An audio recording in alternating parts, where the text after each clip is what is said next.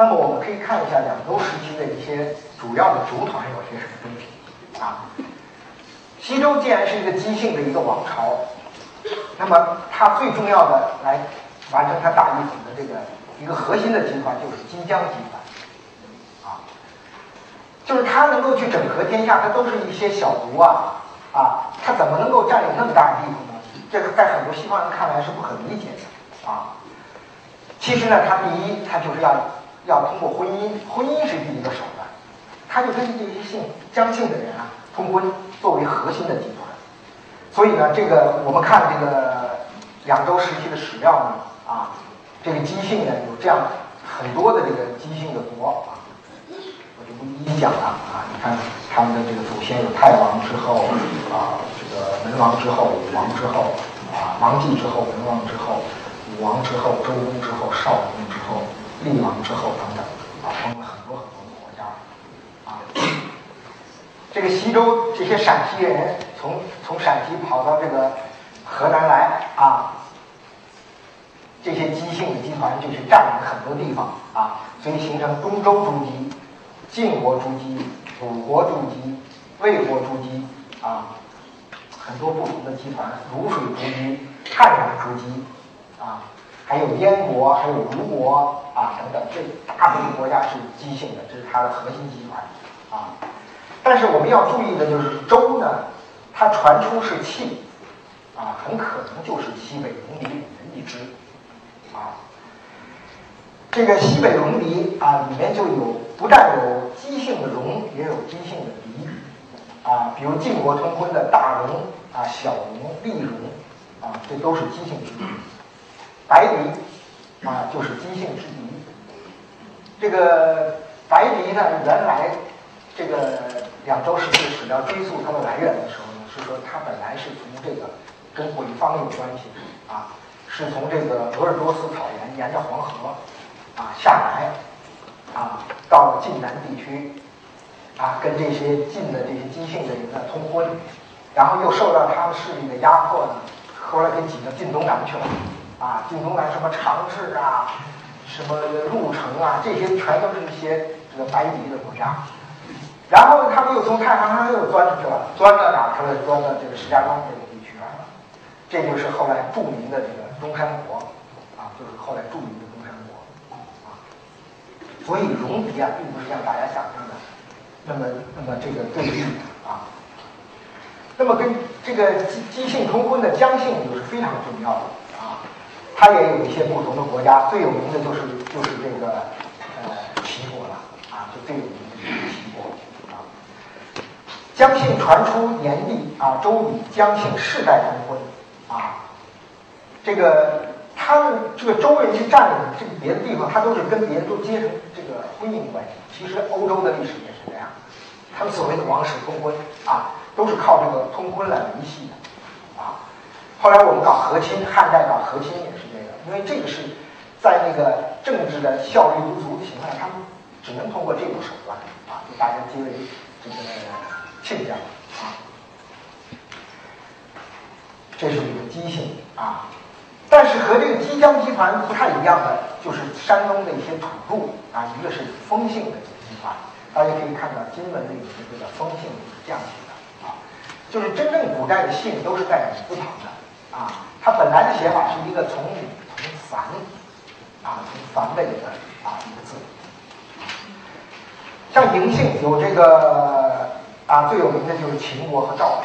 啊，这是最有名的啊，还有燕姓也是跟嬴姓有关系的。这个都属于中邑集团的啊，然后还有一个大的族团呢，就是祝融八姓啊。这里面最有名的是这个后面第八种这个这个李姓啊。最重要的是这个李姓啊。这几个姓呢，名不太可考，我们还可以看到云姓啊，就是李字旁从元啊，这就是云姓。有曹姓啊，就是现枣庄的这个啊这个朱国啊，是所谓云姓之入。这个云姓之戎呢，世居瓜州啊，是在这个甘肃省的啊。这个这个《后汉书》里说他是出于塞塞就是所谓司机太啊，是司机太司机太。所以这些戎狄呢，他们其实跟那个这个所谓的华夏是完全是半生的关系啊，他们都在一块儿一块儿居住，一块儿通婚啊，是这样的啊关系。然后呢，中国还有一个传统，就是他把一个国家灭掉以后啊，他就去寻找那些鲁国的这个后代，用来安抚呢那个地区啊。那么，所以也有一些鲁国之后，像姬姓的啊，像齐姓的啊，像归姓的，像四姓的，像子姓的啊，这个都是皇帝啊、尧舜呐啊，这个商商代的后后代啊，尧舜的后代。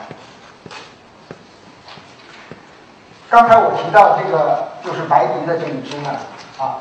这个他就是所谓伪姓或者说回姓的这种国家啊。刚才说的这个中山国就是来自于这个啊，我们现在姓是以姓冯的这个，这个姓冯的本来就是这个这个里面的老大那一支啊，还有一些各种各样的姓，人姓啊、慢姓啊，所以我们可以看到中国古代的西北有五大人民，有姬姓之戎，有姜姓之戎，有云姓之戎，有魁姓之戎，有姬姓之之啊。这个恰好就是中国这个周人崛起的这个民族背景，所以我我以前经常打一个比方，就是当时祭祀武帝，就是我们就是古代的五族共和，就是古代的五族共和，因为本来他们都是不祭祀别人的祖先，只祭祀自己，可是你要把他们团结起来，就是咱们把五个祖宗盘子都摆在一起，然后去祭祀，这样就能团结起来。这个王国维写过一个很很有名的文章，他本来是为了研究这个匈奴史农古史啊，他就讨论过中国古代的一些族姓啊。他说呢，姜姓呢实际上就出自于羌，而这个羌呢，就是跟我们现在的藏族羌族是有关系啊。云姓呢是出自鲜允啊，就是刚才说那个跟赛人有关系。啊，而魁姓呢是来自北方，是从鄂尔多斯草原来的，就是跟这个呃这个可能古代的匈奴或者蒙古的祖先们啊可能是有关系的啊。这些西北旧族啊，这个我们可以看到它和现在我们的很多族都还有很密切的关系。所以历史上的中国的四大边疆和中国的这个所谓的华夏集团呢，实际上在历史上是有纵深的关系啊。那么讲到这样一个啊背景呢，我们才能看到西周封建的意义是什么啊？西周封建啊，不是那个欧洲的封建啊，欧洲的封建就没有天下共主啊，而西周呢是有一个天下共主的，他的占领这个天下是靠这个封建诸侯，就是在一些陕西人到这个山东来啊，这个关羽中呢。他封了很多的诸侯，最大的是五个五个最重要的诸侯，啊，就是齐鲁燕，啊，这个晋和魏，啊，这个他们占领就是占领一个商朝的地方呢，就是要封这个，啊，第二个重要手段呢，就是兴灭继绝，啊，就兴灭国继绝是举义民，啊，这就是文革时候经常批判孔老二所谓这个这个这个罪恶就是这个啊。第三就是与各占领区的旧贵族通婚，第四呢就是会盟啊，所以他是用多种手段啊来完成的这个所谓的大一统啊。中国的这个呃大一统就是西周大一统啊，呃，在西方的这个汉学界呢，他们经常最他们最有特色的讨厌就是讨厌的那个大一统啊。就是中国历史太长，要把它切切碎啊，就是没有什么中国史，只有宋史、唐史、汉史这样的啊，没有什么大一统啊。商朝就是一个安阳文化啊，西周是一个有很多窟窿眼的，呃，形状有点像花生的一个瑞士奶酪啊，这个都不不太像个大一统啊。但是呢，我们要知道，中国原本的一种大一统恰好是。西周代啊，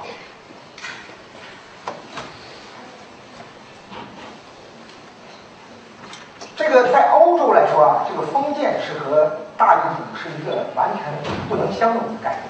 啊。只有在我们中国中国史学界呢，一直用封建专制，实际上封建就不能有专制，专制就不能有封建啊。这个中国的封建呢，这个西周的封建是一个有天下共主的，而且呢也有占领了相当地域的，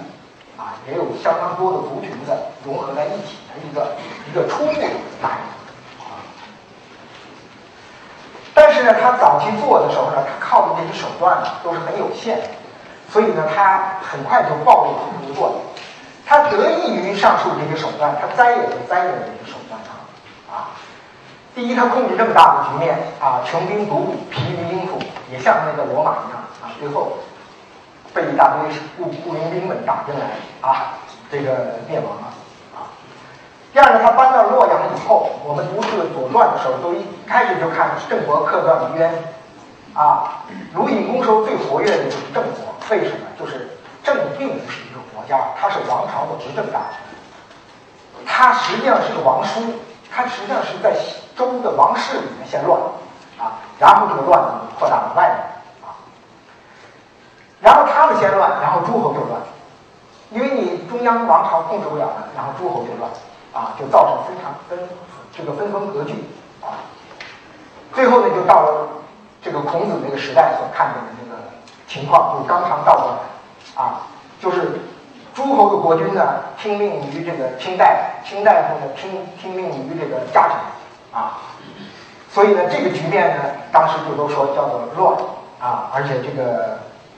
左传》里啊，一个很深刻的话就是这段话啊：“病后疲于两政后国啊，乱之本也。”啊，就是说他特别讨厌这个二元化。如果有两个王后，如果有两个太子，有两个执政大臣。有两个首都，那么就会造成混乱啊！整个一部祖传就是向我们揭示啊这样一套乱的格局啊。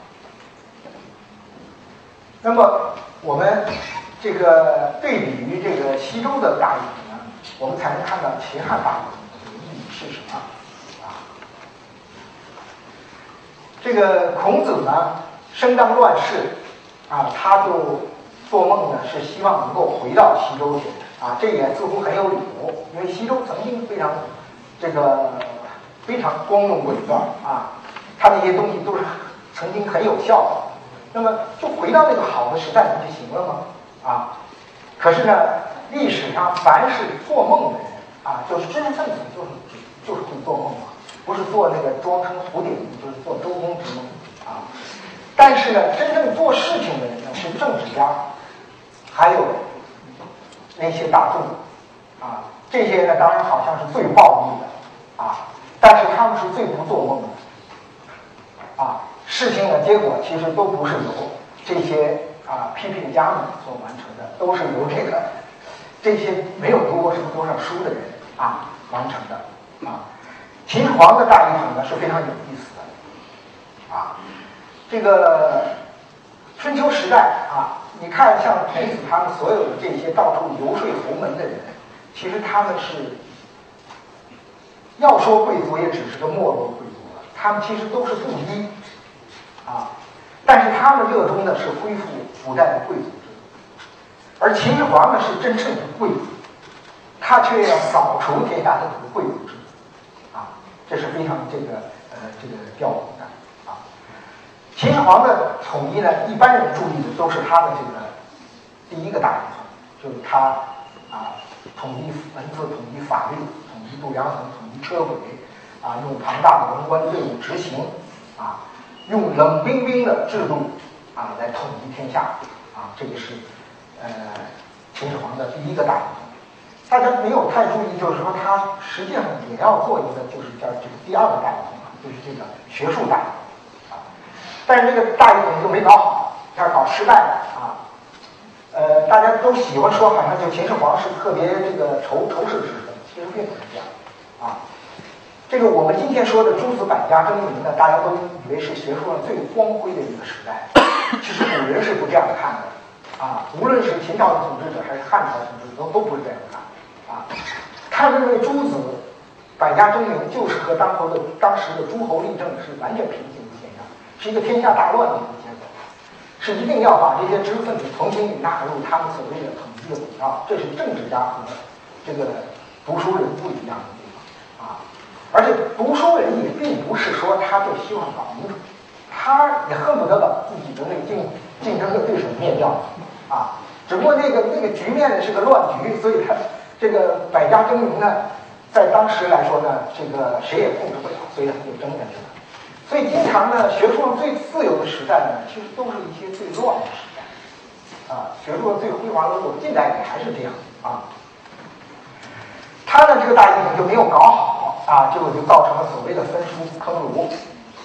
另外一个很重要的，就是人家人家一个统治者不光是顾及你知识分子的这个大脑是什么样的，人家还要想看老百姓的大脑啊。所以他曾经立过二百二十七个国家级的词制啊，也就是宗教场所。想把六国人民的信仰统一起来。跟秦始皇的大一统不一样的地方呢，是汉武帝啊，他吸取他的教训呢啊，他独尊儒术啊，去满足知识分子需要啊，这个就是对于这个学术呢啊，他采取疏导的办法，就是我我以这个儒家为为主啊，让其他的并列啊，这样呢，这个。他把秦始皇没有完成的这个学术大业，他完成了，啊，而且原来呢，秦秦始皇立了二百多个词制呢，他啊就立的就更多了啊。这个他到西汉啊结束的时候呢，一共有七百多个啊。原来秦始皇的这些词志呢，只是他统一天下以后把各国的这个信仰呢啊糅合在一起啊，没有一个系统。而这个汉武帝呢。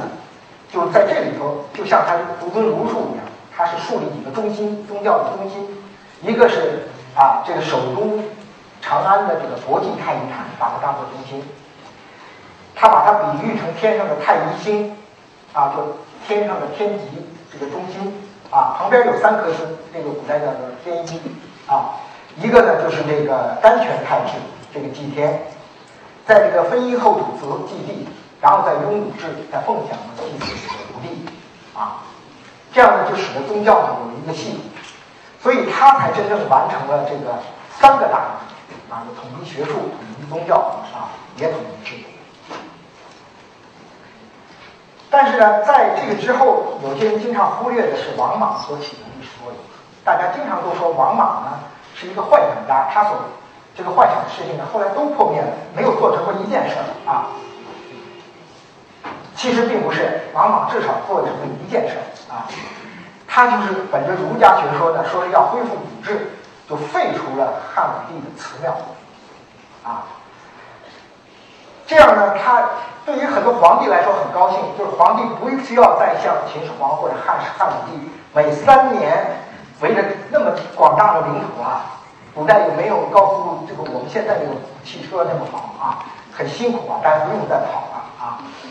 就是改成就像我们现在的北京的天坛地坛这样祭祀了，这个东西是是王莽啊，王莽贡献。但是他这样做呢，虽然解决了这个这个国家大典、知识分子的什么信仰这个问题，他解决了啊。但是呢，老百姓的这个信仰怎么办呢？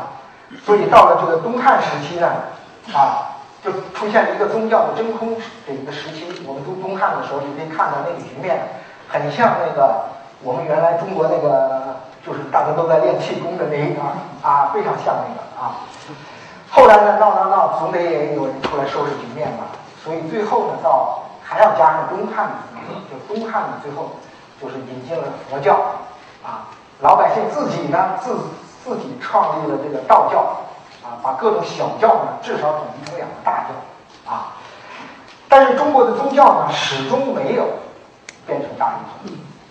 就是如果要是汉武帝或者秦始皇做成了，那就有宗教大一统啊。但是呢，没有这个宗教大一统啊，因为让王莽捣了一个乱呢。结果中国在就是有制度大一统，有这个呃这个学术大一统，但是中国就是没有宗教大一统啊。这好像是一个坏事，但是我们今天其实还是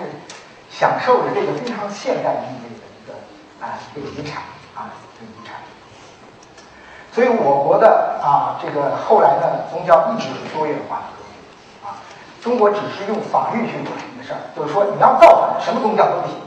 不造反，你什么宗教都可以，啊。最后好像是一个题外的话，但是也不是题外的话。就是想谈谈中国人的精神世界。大家要知道，西周封建和秦定天下是中国最有意思的一个对立啊，我把它叫做古典对立啊。历史上围绕孔夫子和秦始皇的争论，就是以此为背景啊。就是我一开始提到的，大家这个汉代的历史，你看说那个西周大一统是好的，他这个秦的大一统坏的。实际上，他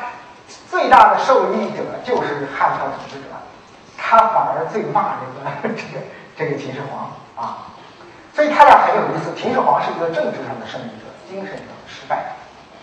孔夫子呢是一个政治上的失败者，是一个精神上的胜利者啊。当然这是他的后人的作品啊。他们是一对有趣的符号啊。历史上围绕这两个符号有很多争论，一直争论到现在。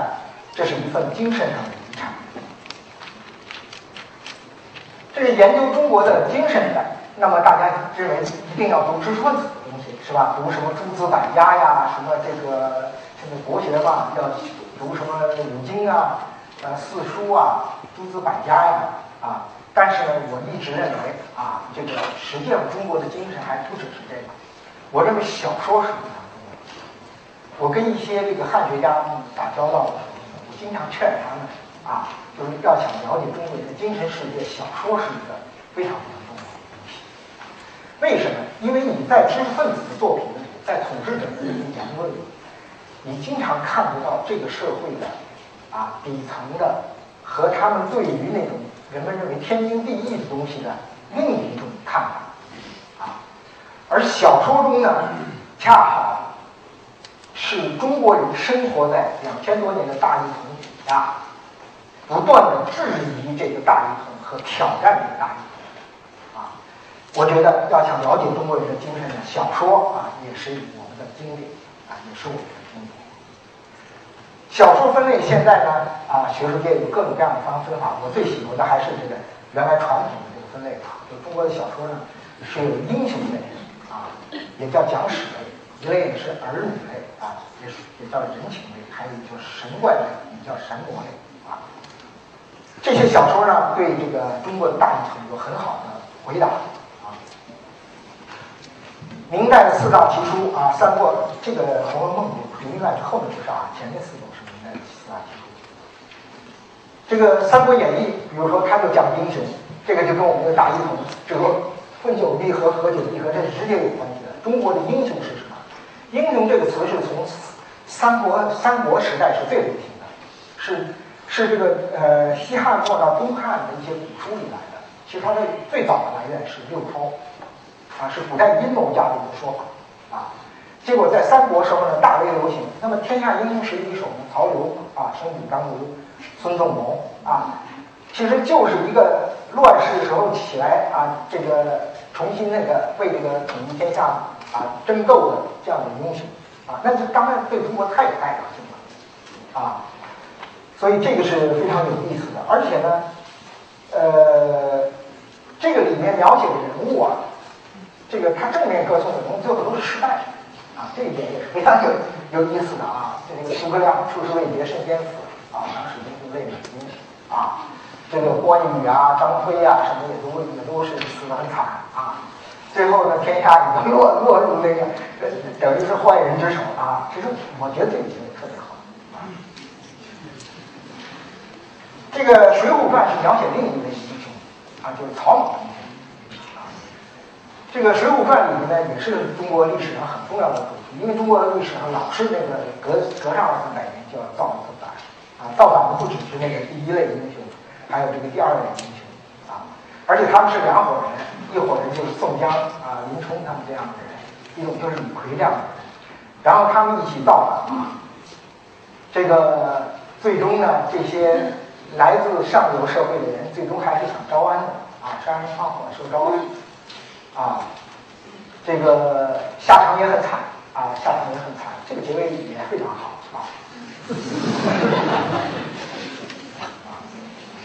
这个《西游记》就是属于神怪类型的啊，神怪类型。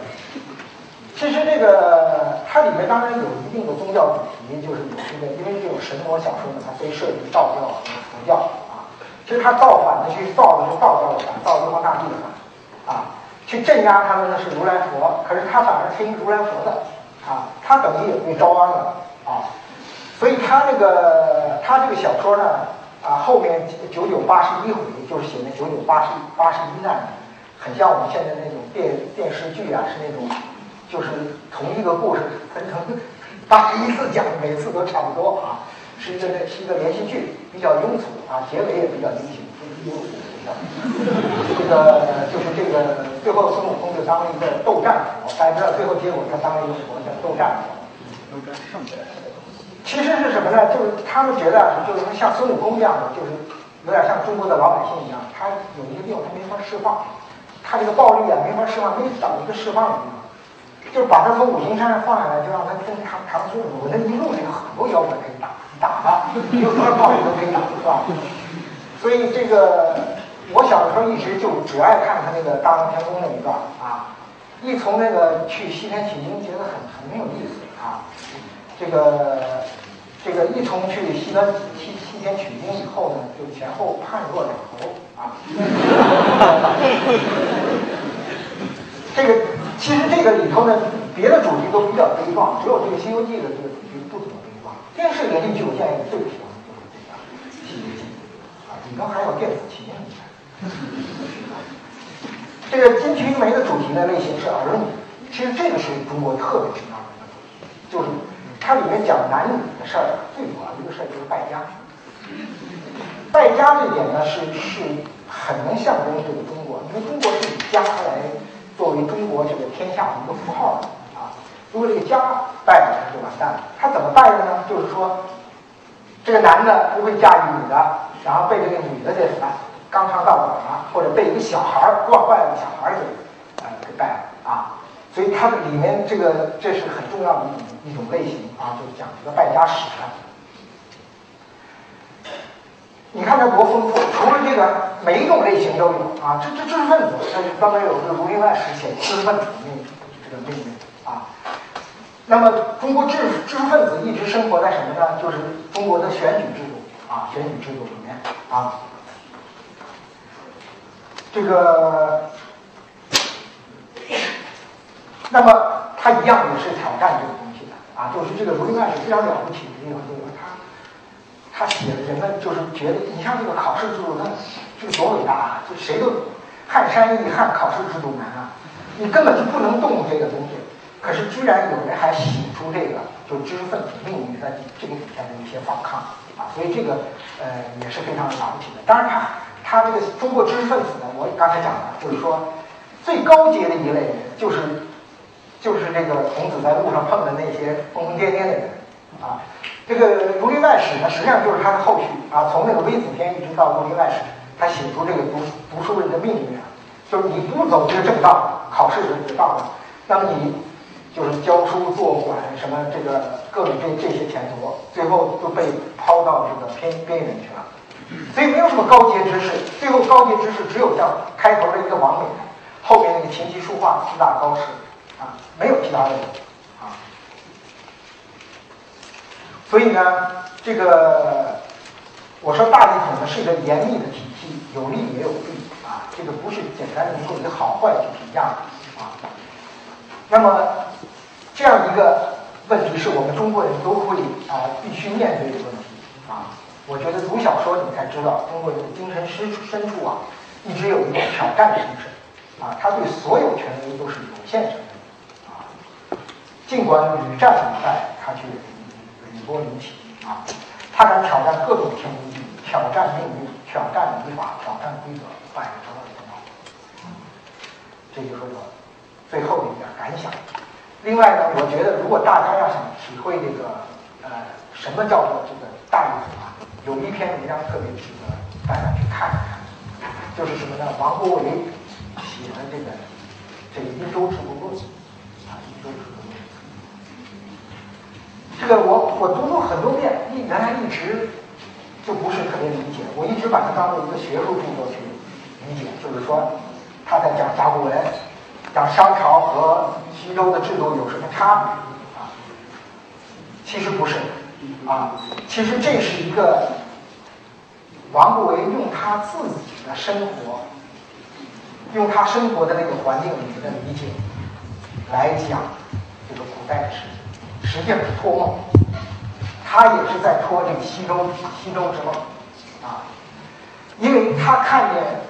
周人这个去占领整个山东的一个过程，就像清朝入主中原的时候统一中国的那个过程是一样的啊，而最后呢，兴盛那么多年以后呢，最后这个清朝也败亡了。啊，也败亡了。大家知道他的文化立场呢，完全是在前革命时代啊。我们今天呢，喜欢说这些大师很了不起，他们的学问很了不起，不错。但是他们的学问是靠什么造就的？就是靠他们被革命给抛弃了啊。如果不是被革命抛弃了啊，不是这个罗振玉和王国维不是道之本学，他们怎么做那个学问呢？啊？当然，那个就是这个王国维先生死的比较及时啊，啊。不然的话，如果他要是跟着这个罗振玉一块儿，因为在中国能够帮助你做复兴帝制之梦的只有日本啊，只有日本。日本人把咱们的溥仪皇帝搬到东北啊，去拼命去支持孔教会啊，支持立教啊。这些呢，都是为了在中国复兴帝制啊。当然，日本人也是有各种好多套方案，其中这是一套一套方案啊。那么，王国维呢啊，在他的书里面呢，他其实主要讲了三个观念，就是说，他说西周这个制度好在哪呢？就是它是一个道德的化身。为什么是道德的化身呢？因为他讲这个尊尊亲亲贤贤啊，尊尊就是什么呢？就是说君臣这个关系。啊，一定要维持。亲亲就是你这个父父子关系一定要，这个家要搞好，国要搞好。啊，贤贤是什么呢？就是要举贤任民。啊，他讲的这个西周，他认为西周这个道德最最伟大的地方在哪儿呢？是说这个君主制啊是不能动摇的，君主是不能够传位，通过民主制让你大家选，一选这个天下就乱了，就坏了啊。就没什么道理，我就传给我儿子，这是最好的制度。他说，因为凡是有平行关系的，就会乱，在他的脑子里。凡是纵向的啊，就是这个，他立出一个宗法制度，直线继承，那么这个天下就好了。啊，贤贤呢，他是他是讲什么呢？就是说，大臣呢不能够是世袭的。他当时那个时代已经感受到，就是说这个。这个这个官官吏制度受到这种冲击啊，西方的制度冲击，他也觉得是要希望有个什么像内阁啊什么之类的，是吧？选贤任能的这样的。可是实际上西周那个时代啊，和我们现在的人的体会是完全不一样的。我们现在是说这个这个万般无奈之下的最好的选择就是民主制啊，民主是个好东西。可是，在古代人呢，他们同样是这样想的：是万般无奈之下，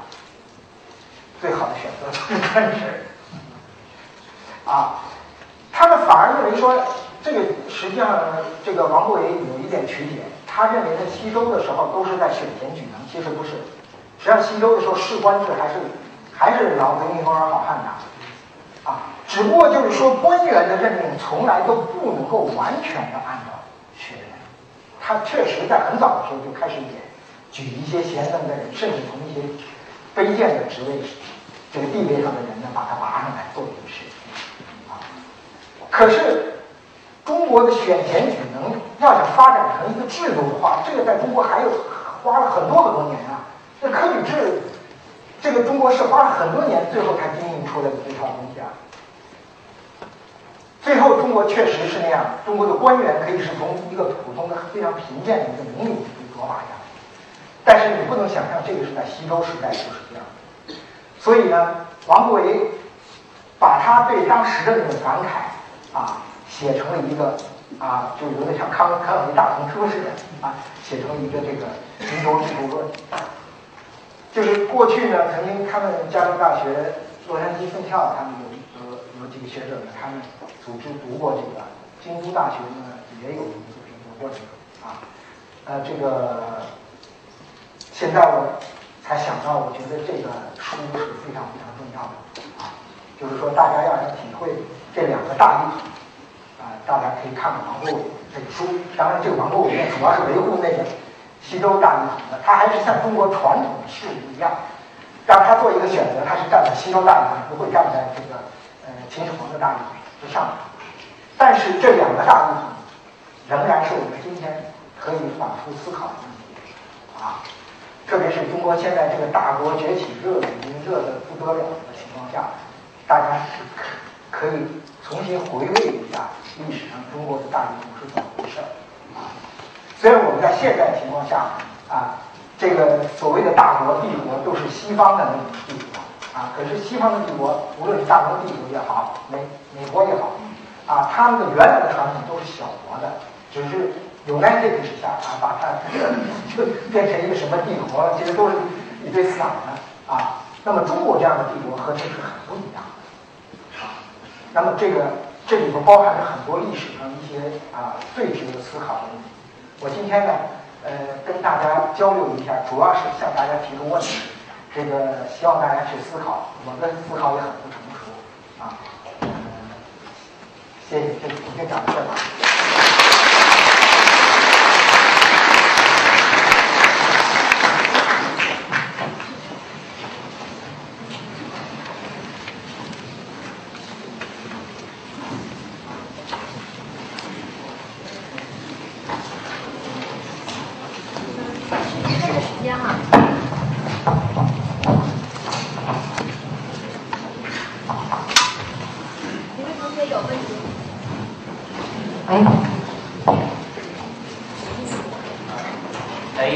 李老师您好，呃，我是来自社科院的，呃，我向蒋您提提两个问题。第一个问题是，您在二月份的读书杂志上发表了就是一篇文章，里边提到对贵族制度的看法。我想听一下您对贵族制度的界定，还有就是它在中国历史上的影响。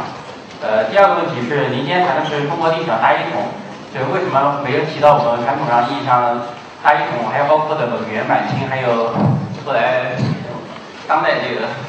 这几个，这这这几个这情况，只问两个，谢谢。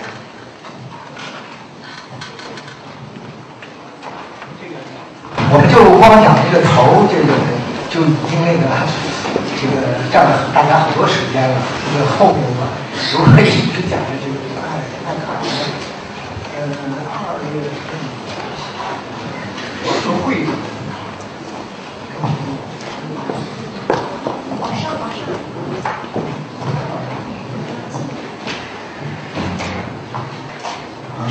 啊，那个，其实我比较讨厌现在还讲什么贵族，因为这个在文化大革命的时候呢，这个搞一个对联儿，在外地一般都搞不起来，在大学也搞不起来，在中学就太能搞起来了，因为全是一帮干部子弟啊。但是这个，我觉得这个也不算不上什么贵族啊。其实，在这个。秦帝秦秦汉帝国以后啊，中国只有皇家的贵族啊，还可以勉强上说那个这个贵族，他已经不成为一个控制控制全社会的一个贵族制度，而且呢，即使是这样的贵族呢，实际上这个也不过混个二二三百年，也就又得换一波人上来，这个也有什么特殊的见解。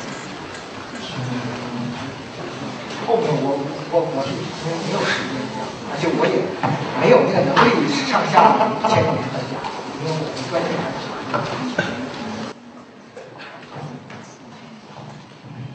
呃，李李老师您好，我是来自校外的人士，我我我想问您一个问题，就是在您这么多年的这个研研究工作中，就是您认为在一个社会或者一个国家当中，什么东西？应该大一统，什么东西不应该大一统？或者说它从长期来看是大一统不了的？谢谢。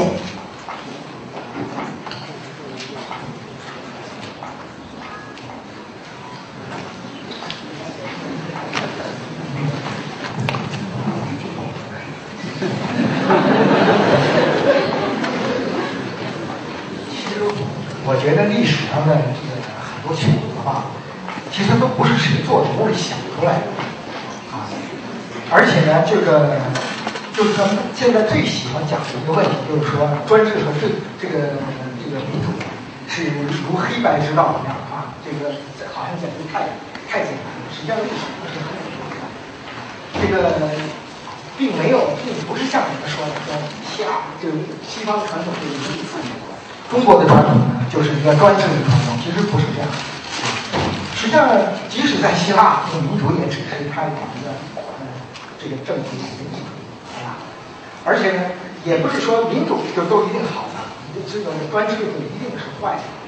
而且，即使现在社会是都民主呢，也不是。打仗还经过什么讨论啊？是吧？在战争年代有有多少民主啊？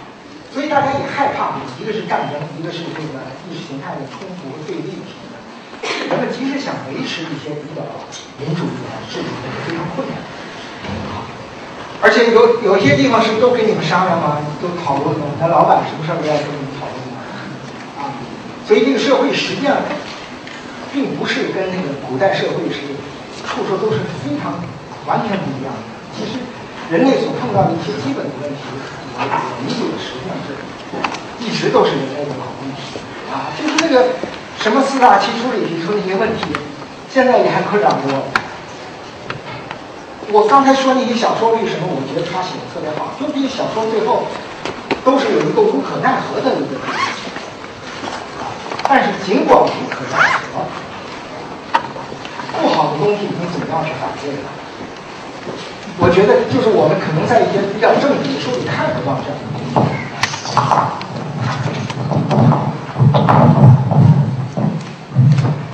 就是我们反而在一些正经的书里都看不到中国人对这个大一统的各种各样的回答啊，反而你的小说里能看到啊。所以我一直觉得，就是说鲁迅说这个读这个新书不如读这个读史，读经不如读史，读史不如读野史，读野史呢，也可以说怎么着怎么着不如读小说算了。我这天地之乐一定要是我批判，如果是胡说，就说这是。那个李老师，我想问一下，你是怎么看待这个在呃呃汉学界中间呃儒教这个概念？呃，因为在您的那个判断中间，呃，这样大一统的时候，您首先把儒家东西是归呃归归归成那个呃呃学术统一、学术大一统。呃，但是呃，儒教这个体概念，现在儒教这个提法的话，就很让人联想到它，它其实有宗教实践，然后呃，它通过士大夫这个阶层，呃呃，和中国民间的乡土宗教，呃，又把它整合起来了。那那你是那你怎么看待儒教这个概念？或者说，它并没有在中国历史上真实的存在过，只是呃我们现在思想的一个呃构想？中国历史上三教啊，这个教，因为中国人讲教化啊，就是中国人讲的这些这个教化，当然这个儒家也是其中的一种，但是它和道教或者佛教或者是世界的一些大宗教啊，起码中国历史上的所谓儒教，它并不是这样的啊，而且我们更多的说是儒学啊，这个。而且他是一些士族官僚们啊，这个这个所阅读的啊，这个或者他的后辈者，就是所谓文人时代的，阅读的一些材料，读这个经书啊，他们呢，主要的是受这个儒家的这个学术的影响，这个是不错的。但是近代以来所谓的立教，跟这个是不一样的啊。你首先你康有为，康有为完全是受西方刺激，就是说。你西他发现就是这个西方人有宗教，他就是为了传教来打我们，而且他们这么厉害啊！他厉害不光是因为有传教、传天炮地啊，他还有一个统一他们思想的这个这个宗教啊。可是，在西方呢，没有政治大一统，但是他们有宗教大一统啊。所以有一些欧洲学者跟我说呢，觉得是在欧洲，他们觉得精神上的那个专制是要比我们要厉害得多。因为他他整个中世纪啊，包括你现在那个那个宗教统治影响都是非常大，那要比中国大很多。其实中国人受了这个刺激，才想去做这个事儿，这是其中的一个原因。还有一个原因就是刚才谈到的这个问题啊，就是中国的保守主义们，他们觉得说这个呃革命很不好，是吧？因为任何革命都是都是巨大的破坏，无论是对社会、对文化啊，特别是对知识分子来说，那是很难受的事儿啊。但是呢，大的一些社会的改造也是靠这个去完成的啊。当他们不满意这个的时候啊。因为这个孔教会就是因为这个辛亥革命发生了以后，第二年，这个就是康有为和陈汉平他们要搞这个东西，啊，但是这个立教会始终就没有立起来，立了半天呢，这个就是最后被民国政府给他禁止了，就是说要把孔教会改成孔学会。为什么要改成孔学会呢？就是因为谁最支持他呢？就是日本人最支持他。因为日本人现在那皇帝你有了，都配套嘛。你现在一个赶快立一个孔教嘛，就都配套了。原来痛心就痛心，是皇帝倒了，咱们不能让这个教倒了，是吧？咱们把它重新扶起来啊。所以这个教呢就没立成啊。尽管蒋介石是这个非常最新这个宋明理学的啊，他们就搞这个呃新生活运动嘛，而且先从什么？从军人开始先搞，先抓什么随地吐痰啊。什么这一类问题，啊，搞了半天。啊，所以其实历史上呢是尊孔有各种各样的尊，啊，反孔也有各种各样的反，啊，就是他们都是把它当做一个政治符号。啊，比如这个呃，郭沫若写这个历史剧啊，写写这个秦始皇这个，他他为什么去骂秦始皇，为什么歌颂孔子呢？他是当做符号，因为。大家都在骂蒋介石，蒋介石就是秦始皇。那蒋介石是秦始皇，那孔夫子就是共产党。啊，这个你都不能够当学术去对待。而且呢，这个立教，尽管大家喊的那么那么凶，你究竟是要立一个什么教呢？就是是不是家庭教会的家里面的，还是要有个庙啊？大家都这个汉服啊，这个在里面常住的这个儒教和尚啊，这个。据我所知呢，中国自这个一九四九年以后啊，国家宗教局从来就没有让大家随便立过什么教，啊，而且如果没有在这个宗教局立了一个宗教，你随便传教还算什么呢？是吧？但是唯独他好像是在一种不知道是似教非教的状态下，又有人支持，又好像也没完全支持，就这么一种。模模糊糊的状态下啊，反正这个事儿呢，也不是我能够决定啊。反正我是不会参加什么儒教的。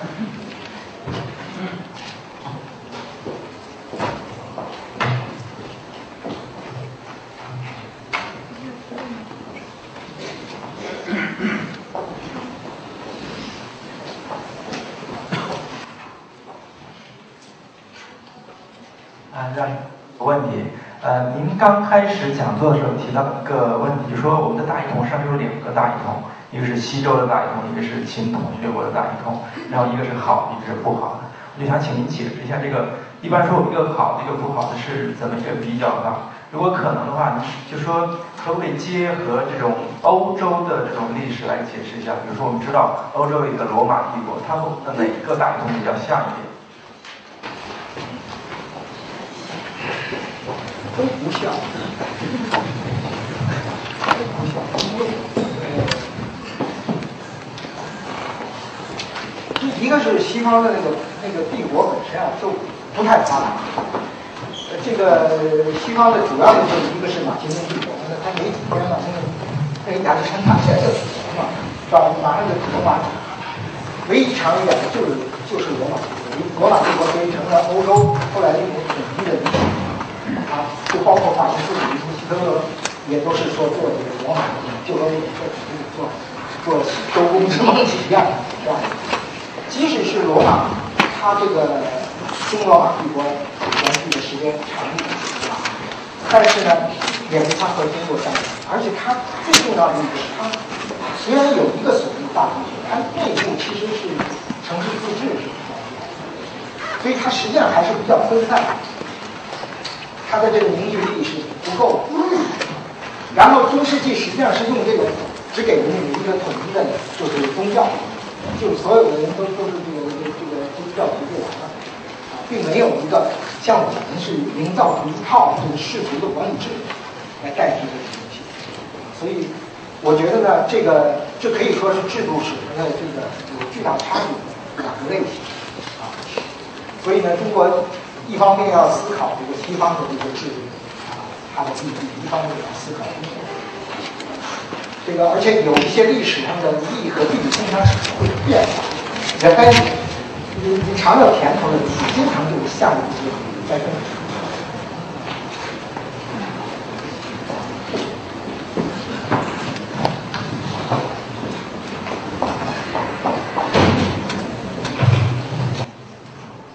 那现在最后一个问题。那个是今天听你这个讲座，本来是特别带着希望来的，因为前两次那个讲座呢，给我们挺大冲击的。那今天这讲座呢，知识点挺多的，因为我们觉得那题目呢就是中国大一统。啊、您很多的时候谈到的是这个领土的大一统，但我觉得中国现在最需要的一个什么东西呢，就是精神的大一统，或者说精神价值和支架这块儿。从您的角度来讲，比如说不管是小说也好，或者说这个儒学也好、道学也好，这个佛教也好，如何在这边构筑一个中国精神的大一统？谢谢。